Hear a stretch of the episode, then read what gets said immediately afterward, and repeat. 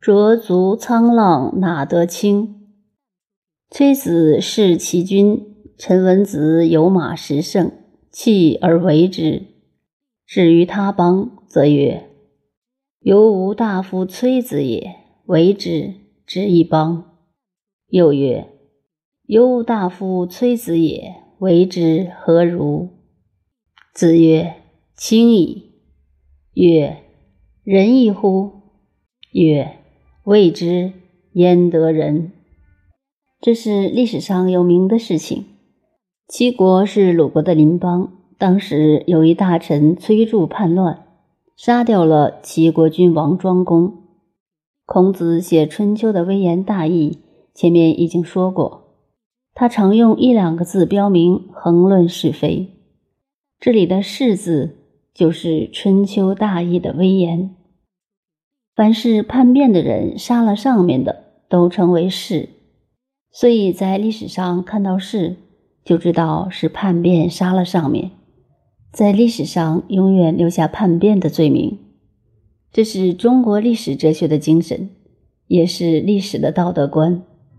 无论怎样成功，如果做了不对的事，千秋万世都要负这个历史道德的罪名。是就是是。杀就是杀，对敌人打胜仗就是克，不是敌人就不能用克，这是一定的刻板的。所以崔子叛变杀了齐军，就是弑。陈文子也是齐国的大夫，和崔子是同事，地位相当。古代的交通工具，一部车子为一乘，用四匹马驾驶，有马十乘。就是有十部马车，一共四十匹马。以现在来说，小轿车就有十辆以上了，直升飞机几架，不去说它。弃而为之，对崔子的叛变看不下去，把自己的偌大财产都丢掉不要，逃离了齐国。至于他邦，又流浪到别的国家。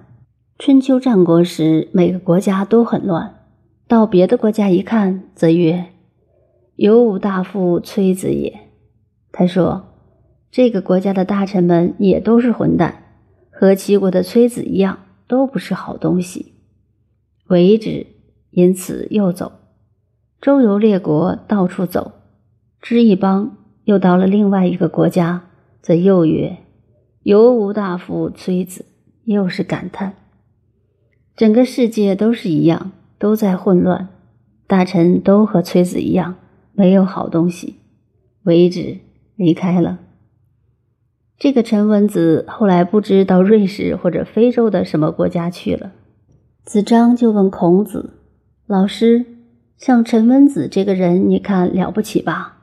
子曰：“轻矣。”孔子说：“好，很清高。清高的人往往比较自私，只顾自己。”不能算是忠臣，否则为什么自己国家有难，弃而不救，到处乱走？这里看不惯，那里看不惯，难道国家太平了，就非要你来住吗？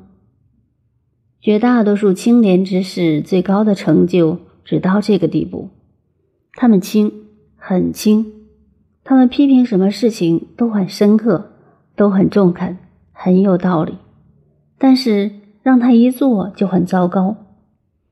高尚之士谈天下事谈得头头是道，不过天下事如果交给他们办，恐怕只要几个月就完蛋。国家天下事是要从人生经验中得来，什么经验都没有，甚至连一呼百诺的权势经验都没有尝过，那就免谈了。否则自己站在上面叫一声。拿茶来，下面龙井、乌龙、香片、铁观音，通通都来了，不昏了头才怪。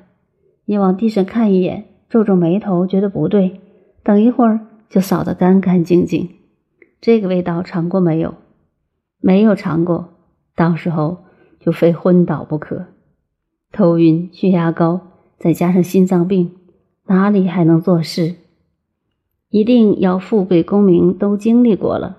还能保持平淡的本色，最了不起时是如此，起不了时还是如此，我还是我，这才有资格谈国家天下事。不然去读读书好了。至于批评，尽管批评，因为知识分子批评都很刻骨，但本身最不了不起的，也只能做到清高。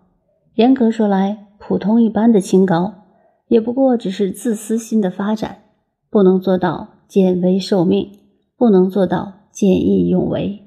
所以古人的诗说：“仗义每从屠狗辈。”负心多是读书人，这也是从人生经验中体会得来。的确，大半是如此。土狗辈就是古时杀猪杀狗的贫贱从业者，他们有时候很有侠义精神。历史上的荆轲、高渐离这些人都是土狗辈，虽说是没有知识的人，但有时候这些人讲义气，讲了一句话，真有去做了。而知识越高的人，批评是批评，高调很会唱，真有困难时找他不行。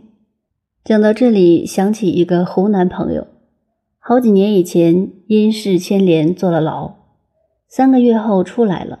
碰面时问他有什么感想，他说：“三个月坐牢经验有诗一首，是特别题材的吊脚诗，七个字一句。”下面加三个字的注解，他的诗是：“世态人情薄似纱，真不差。自己跌倒自己爬，莫考拉。交了许多好朋友，烟酒茶。一旦有事去找他，不在家。”我听了连声赞好。这就和负心多是读书人一样，他是对这个“清”字反面作用的引申。对社会的作用而言，就是这个道理。所以，孔子对于陈文子这种人的评论，只给他一个“清”字。总之，水太清则无鱼，人太清则无福。这句话很有道理。子张又问陈文子这个人够不够得上人的程度，孔子就说：他对人的观念都还没有，怎么可能达到人的修养？